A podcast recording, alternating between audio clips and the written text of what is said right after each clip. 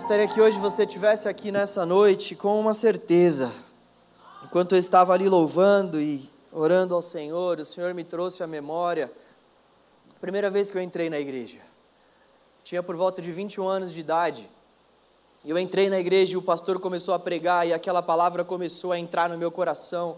E eu nunca tinha sentido aquilo na minha vida. Era justamente o que eu estava buscando até então. Ao longo dos anos da minha vida, eu estava buscando justamente aquela paz que eu senti enquanto aquele cara pregava o Evangelho. E eu me lembro como se fosse hoje ele pregando o Evangelho e depois eu lendo o Evangelho e tendo a mente aberta pelo Espírito durante o meu processo de leitura e o Senhor ia falando comigo.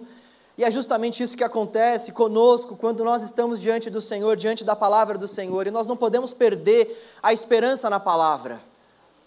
Talvez você também tenha entrado na igreja pela primeira vez em algum dia e se lembre da pregação do Evangelho, ou talvez você já tenha nascido em um lar cristão, mas em um dado momento na sua caminhada você sabe que você foi tocado pela palavra em um determinado culto em que alguma pessoa estava pregando o Evangelho para você. Nós precisamos de fato acreditar que o Evangelho é real, que o Evangelho é o poder de Deus para transformar o nosso coração e para mudar a nossa vida, que assim como um jovem de 21 anos entrava na igreja pela primeira vez e teve o seu coração quebrado pelo Evangelho, e hoje está aqui, o Senhor continua fazendo a sua obra por meio do Evangelho. Muitos de nós aqui estão com o coração aflito, muitos aqui estão sem esperança, muitos aqui estão precisando ouvir a voz de Deus, muitos aqui já não conseguem ouvir mais a voz de Deus tem muito tempo, muitos aqui estão em busca de alguma cura, de algum tipo de manifestação de Deus, e nós não podemos perder a esperança que o nosso Deus se manifesta por meio do Evangelho. O nosso Deus se manifesta por meio da pregação da palavra. O nosso Deus se manifesta no ajuntamento dos santos, dos separados para a glória dele. Nós temos que acreditar nisso, essa é a verdade de Deus para nós. Nós precisamos acreditar nisso. O Evangelho é vivo. Quando o Evangelho é cantado, pregado, falado, o Espírito Santo de Deus trabalha no nosso coração de modo a produzir em nós raízes de modo a estabelecer o nosso coração sobre o Evangelho. É isso que eu desejo para nós, para mim e para você nessa noite, que o Evangelho possa tocar nos nossos corações. Nós precisamos acreditar no Evangelho. Sempre quando nós estivermos diante do Senhor, seja lá diante de um culto público, ou então na nossa vida devocional, na nossa casa, onde quer que seja, nós precisamos acreditar: Deus pode falar comigo.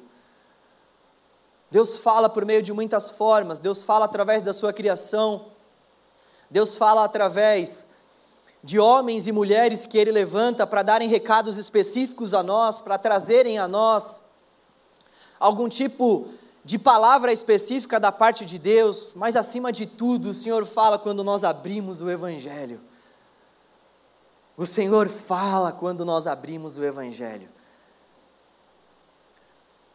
Ouça, ó Israel, o nosso Deus é o único Senhor.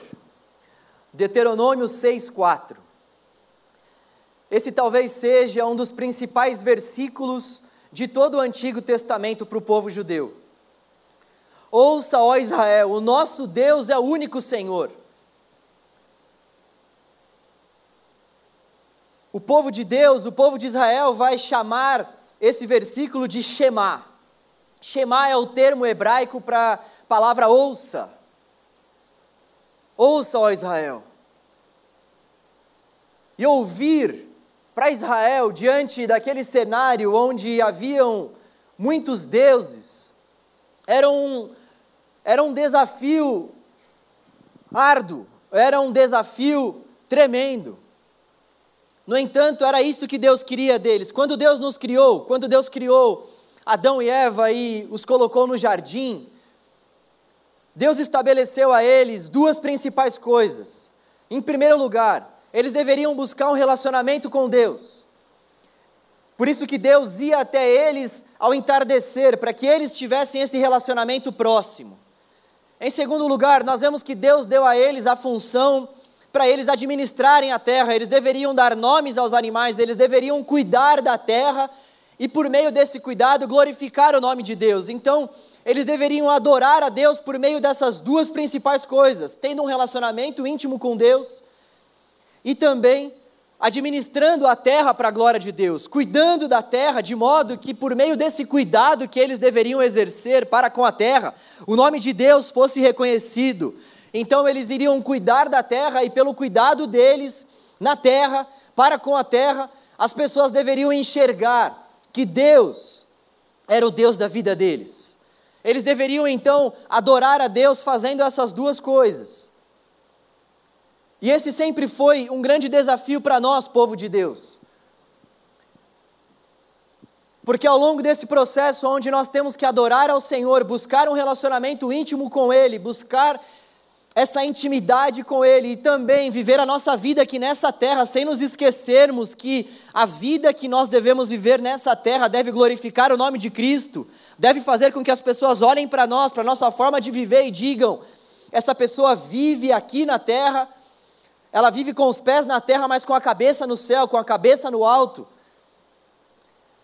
Para que nós possamos de fato cumprir esse desafio, nós precisamos ouvir ao Senhor, assim como Israel deveria ouvir e entender que só existe um Deus, que, que Deus é o nosso único Senhor.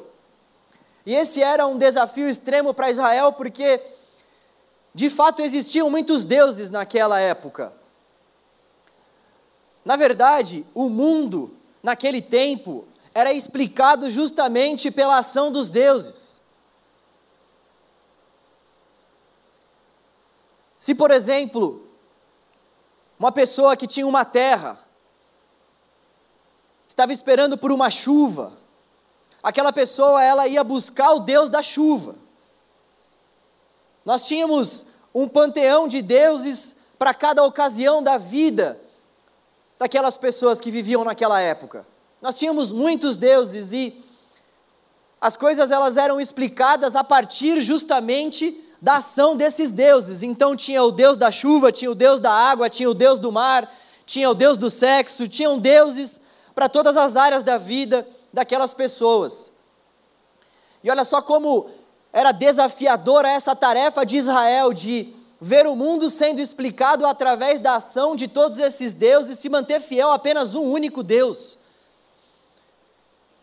É importante de fato nós entendermos que aquela época ela não era explicada de nenhuma outra forma a não ser pela ação dos deuses. Não tinha nenhum ateu naquela época. Não tinha nenhum agnóstico naquela época, não tinha ninguém em cima do muro, ah, eu acho que eu creio em mim mesmo, eu acho que eu creio em Darwin, eu acho que eu creio na evolução. Não existia isso naquela época.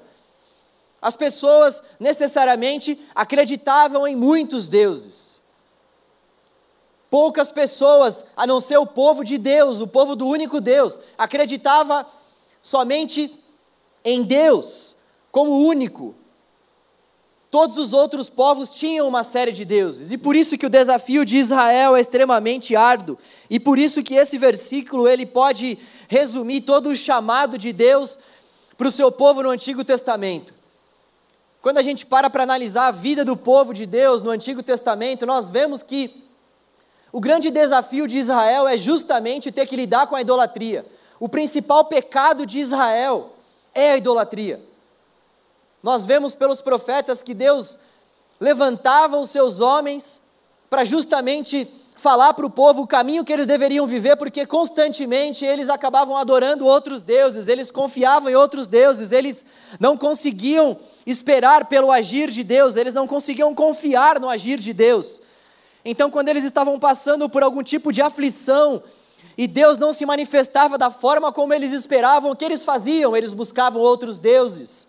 Se eles estavam diante de uma guerra e não estavam tendo vitória naquela batalha, o que eles faziam? Eles se dobravam diante de outros deuses. Então, eles vendiam o seu coração para outros deuses constantemente. Eles entregavam os seus corações para outros ídolos. E o que é um ídolo? O que é um ídolo, afinal? Ídolo é aquilo que ocupa o lugar de Deus em nosso coração e em nossa vida. Uma vez que Deus nos chamou de fato para que nós tivéssemos essa intimidade com Ele, para que nós pudéssemos ter esse relacionamento com Ele, E uma vez que Deus nos chamou para a gente viver uma vida glorificando o nome dEle, ou seja, fazendo com que o nome dEle se torne conhecido através da nossa vida, uma vez que Ele nos deu essas tarefas, tudo aquilo que nós fazemos que não cumpre com esse propósito, que é o centro para nós, que é de fato o nosso principal chamado, tudo aquilo que nós fazemos que faz com que isso não aconteça, com que isso não seja o nosso lema, a nossa busca principal, tudo isso nós podemos chamar de ídolo. A questão então é que nós temos um centro, nós temos um rumo a ser traçado. Intimidade com Deus, relacionamento com Deus, cuidado para com a terra, para que Deus seja glorificado. E todas as vezes que nós não estamos exercendo esses cuidados, todas as vezes que nós não nos atentamos para essas tarefas que Deus nos deu, isso que está fazendo com que a gente não cumpra com essas tarefas, para nós é um ídolo. Qualquer coisa mais importante que Deus para nós, que domine o nosso coração e a nossa imaginação, qualquer coisa mais importante que domine a nossa vida e que ofusque esse chamado de Deus para nós. Isso é um ídolo. Isso é um ídolo, dar maior valor a alguma coisa do que damos a Deus. E a idolatria, ela é maior de todos os pecados. Quando nós pegamos, por exemplo, os dez mandamentos, nós vemos que os dois principais mandamentos são diretamente ligados à idolatria. Primeiro mandamento: não terás outros deuses além de ti. O segundo mandamento: não farás imagem de escultura. Não tenham outros deuses, não façam nenhum tipo de imagem. Primeiro e segundo mandamento. Os mandamentos de 3 a 10. Não roubem, não adulterem, não desonram, não desonrem pai e mãe, todos esses outros mandamentos, eles são derivados do Deus que habita no nosso coração. Porque uma vez que nós temos outros ídolos, então para nós não vai mais ser um erro pegar a mulher do próximo. Então, a idolatria, ela é a mãe de todos os pecados. Ela é a raiz de onde derivam todos os pecados, porque a partir do momento em que o nosso coração ele se vende para um outro Deus, para um outro ídolo, então não existe mais Deus. Porque se não existe Deus, quem vai ditar o que é certo e o que é errado para mim e para você? Então, quando a gente mexe na raiz da nossa vida, ou seja, no Deus que nós servimos e adoramos, nós estamos mexendo com todos os outros pilares que fazem com que a nossa vida se mantenha de pé. Eu quero falar com vocês hoje sobre duas coisas. Hoje a nossa reflexão vai ter dois pontos.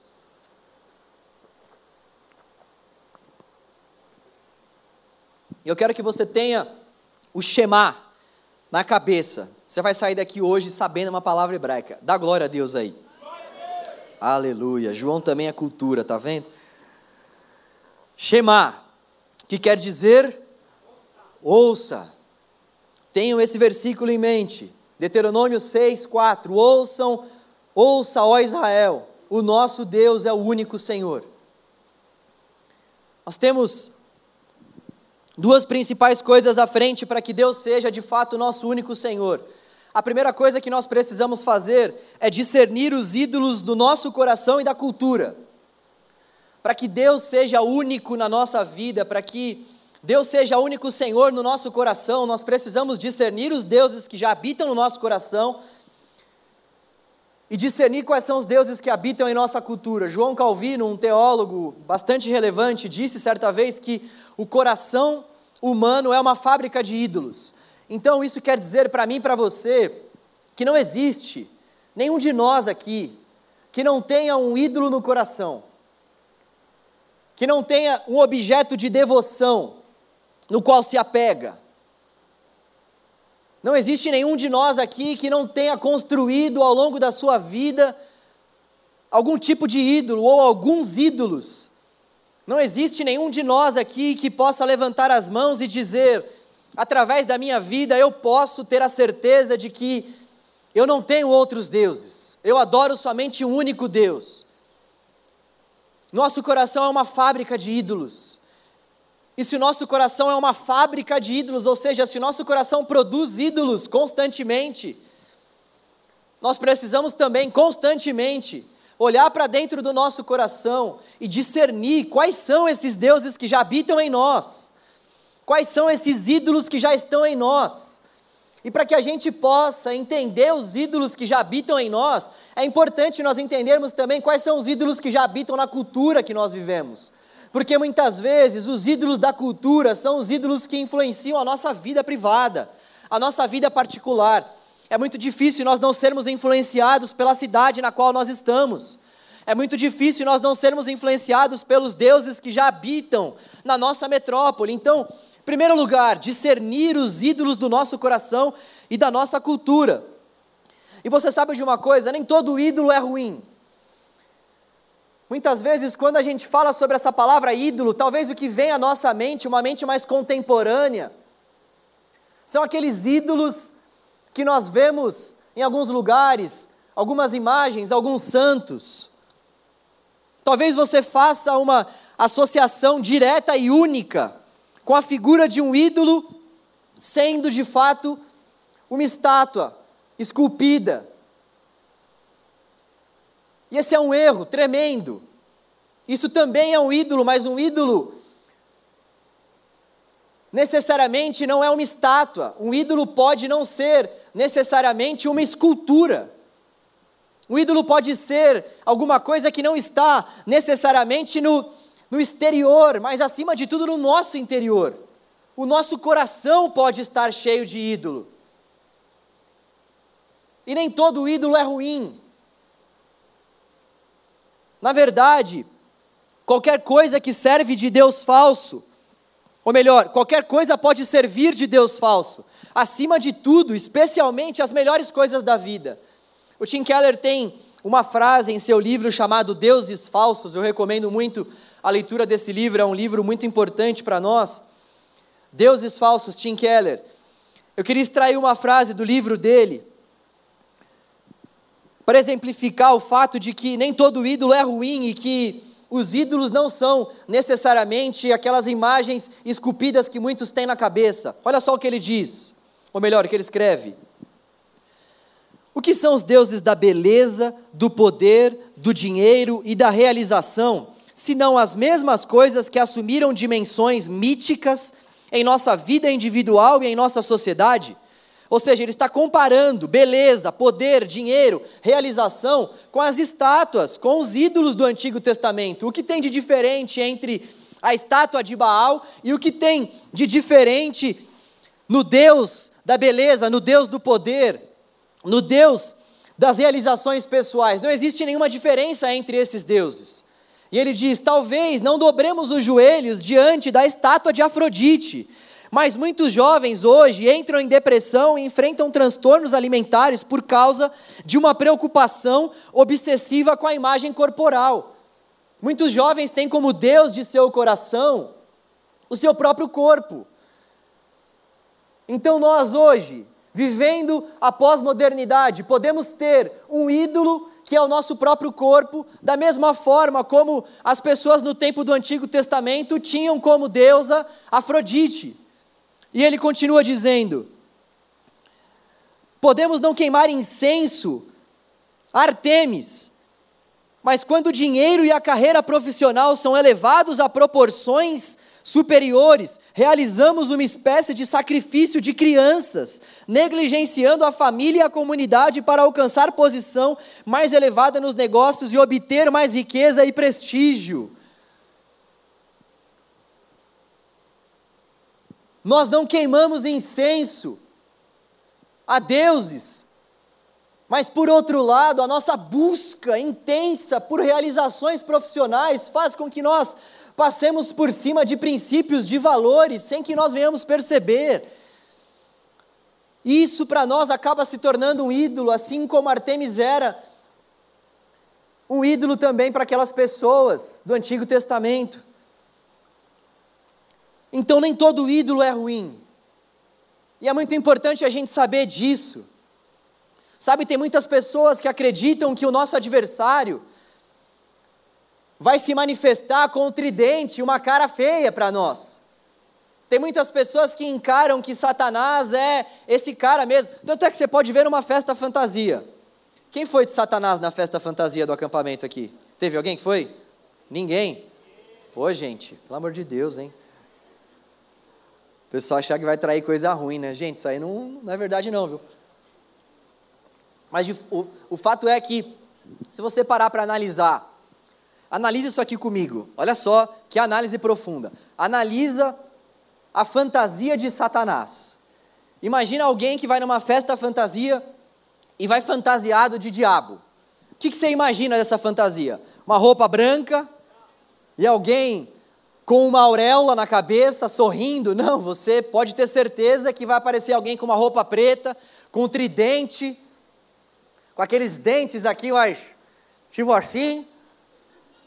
Como é que chama esses dentes aqui? Tipo uma dentadura, com os caninos aqui mais aflorados e com certeza fazendo uma cara má. Muitas vezes a gente acha que Satanás vai se manifestar dessa forma. Nós estamos totalmente equivocados. Um ídolo muitas vezes é aquilo que de melhor nós podemos desfrutar nessa vida. Um ídolo é aquilo que, aparentemente falando, é algo inofensivo. Quando nós paramos para analisar as grandes destruições que existem, nós podemos ter a certeza de que são os pequenos detalhes de uma obra que fazem com que uma grande construção de fato seja destruída. Quando nós analisamos a nossa vida, quando nós paramos para refletir em relação às nossas ações, aquilo que nós temos cometido de pecado, com certeza são coisas pequenas que estão nos levando a ter grandes erros, grandes deslizes. A nossa vida funciona dessa forma. Sempre por trás de algo muito grande existem coisas pequenas que estão fazendo com que essa coisa grande aconteça. E são diante dessas coisas pequenas que a nossa atenção precisa estar. Não somente diante das coisas grandes, mas diante dessas pequenas construções que nós vamos colocando nessa casa maior que é a nossa vida todos os dias. Então, o que nós estamos construindo dia após dia? Será que nós temos prestado atenção nesses deuses do nosso coração que muitas vezes, num primeiro momento, são, são coisas inofensivas? Será que nós temos prestado atenção naquilo que domina a nossa cultura? Se eu perguntar para você assim, você sabe aquilo que domina a nossa cultura? Você sabe aquilo que de fato cativa os nossos jovens, cativa a nossa geração? Você saberia me dizer o que é? Nós precisamos fazer esse tipo de leitura. A nossa geração ela é dominada pelo dinheiro, pelo sexo e pelo poder. Esses são os três principais deuses que habitam na nossa geração. Existem muitas pessoas que são dominadas de fato pelo desejo sexual. Vão embaladas, vão em uma série de lugares, buscam ter relacionamento sempre visando o prazer sexual. Isso acaba se tornando um Deus para a pessoa.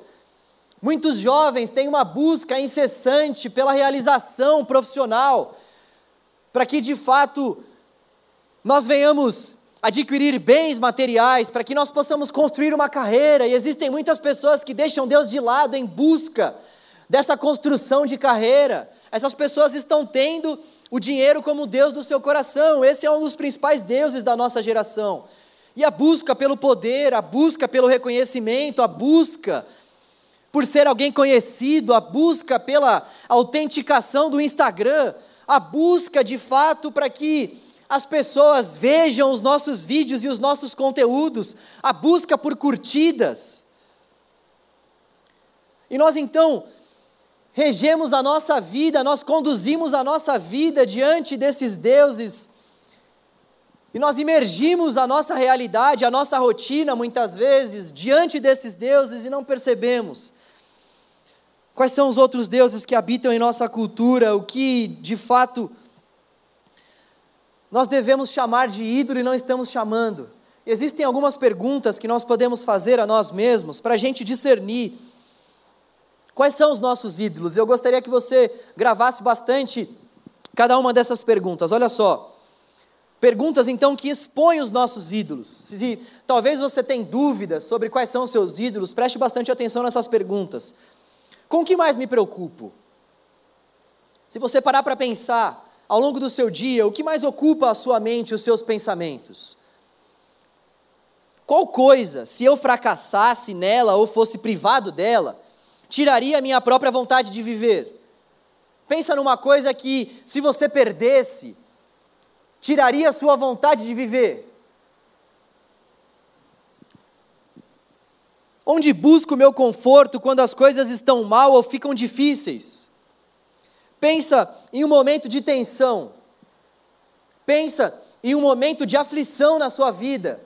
Nesse momento, reflita: quem você busca? O que você faz? A quem você recorre? Quando você está mal, o que você faz para se sentir melhor? Você vai ao shopping? Você liga a Netflix? Você vai na academia? O que você faz? Vai na academia, eu forcei a amizade, né? Tudo bem, eu sei que vocês não fazem isso. Eu conheço pessoas que fazem, viu? Não me julguem, tá?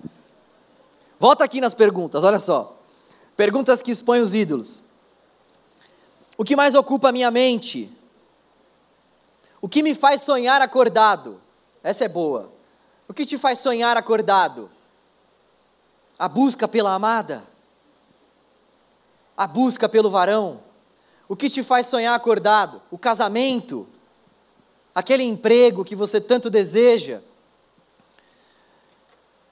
Onde é que você busca o seu valor próprio? Do que mais você tem orgulho? Pelo que você quer ser reconhecido? Imagina o dia que você morrer. Eu sei que é difícil a gente parar para pensar nisso, mas pensa aqui comigo. O dia do nosso sepultamento. Está lá, João Navarro. O que eu quero que de fato as pessoas digam no meu velório? Eu quero ser reconhecido pelo que no meu velório? Um homem que administrou mais de uma empresa, um parafuseiro fiel aos parafusos. Trabalha com parafuso, tá, gente? É por isso o rei do aço. O que, que eu quero de fato que as pessoas digam sobre mim? Estou muito bom hoje. Espera, deixa eu tomar mais água aqui, que essa água está me inspirando. O rei do aço foi.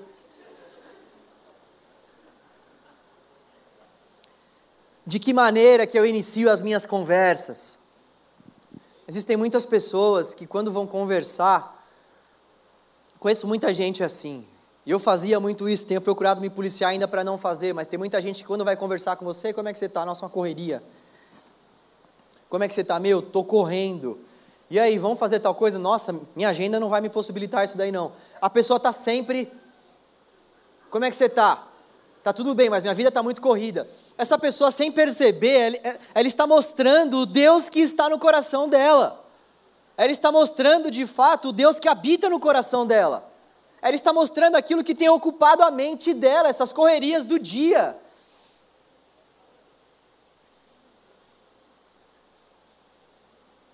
Então, todas essas perguntas são fundamentais para que nós venhamos fazer a nós mesmos, de modo que a gente venha discernir quais são os ídolos que estão no nosso coração. Porque se aquilo que estiver ocupando a nossa mente, se aquilo que estiver nos preocupando, se de fato aquilo que a gente faz para se sentir melhor não passa pelo caminho do Evangelho, não passa pelo caminho da comunhão com Deus, não passa pelo caminho da adoração a Deus, isso vai falar para nós, vai revelar a nós que existem ídolos no nosso coração. Se nós temos mais satisfação em estar com o nosso companheiro ou com a nossa companheira do que estar com Deus, se a nossa rotina está muito mais ocupada com atividades desse mundo do que voltada para ter um relacionamento com Deus, se o desejo maior do nosso coração é alcançar realizações pessoais, profissionais, do que de fato fechar a porta do nosso quarto e clamar a Deus e ter plena satisfação nele, se nós não estivermos buscando isso, nós estamos construindo ídolos no nosso coração. E a segunda coisa, a segunda coisa então é o que nós precisamos fazer então? Beleza, nós já sabemos que por meio dessas perguntas e por meio desse, desse propósito que Deus estabeleceu para nós, nós já sabemos que se a gente estiver fora dessas perguntas e fora desse propósito, nós estamos construindo ídolos, mas o que a gente faz então? Nós devemos voltar o nosso coração para Deus. Tem uma teóloga que diz que o mundo fortalece os nossos ídolos, mas o Evangelho expõe os nossos ídolos. Se por um lado, viver nesse mundo contemporâneo faz com que os nossos ídolos sejam expostos, se por um lado viver nesse mundo faz com que os nossos ídolos eles sejam incentivados a serem aflorados, por outro lado, o evangelho, ele expõe esses ídolos e ele faz com que esses ídolos venham morrer de fato. Porque a idolatria, ela nos impede de confiarmos em Deus. Se eu e você não estamos conseguindo voltar o nosso coração para Deus, é porque com certeza existe algum tipo de ídolo no nosso coração que está fazendo com que nós não venhamos confiar de fato em Deus. Quando nós paramos para analisar a vida de Daniel, nós vemos que Daniel tinha uma tarefa extremamente complicada à sua frente. Daniel vivia durante o reinado do rei Nabucodonosor, o rei da Babilônia, o principal império, o principal império daquela época. Daniel vivia diante de um contexto onde ele foi chamado para servir no palácio do rei, tinha que servir ao rei, ele tinha que ter um coração de fato inclinado para o serviço ao rei, mas ele sabia que ele deveria ouvir o Shema. Ouça, ó Daniel, existe um só rei, existe um só Senhor. O nosso Deus é o único Senhor. Ele então tinha que viver na Babilônia, vivendo no palácio do rei, tendo que, de fato, servir ao único rei existente no céu e na terra, o Deus de Israel, o nosso Deus.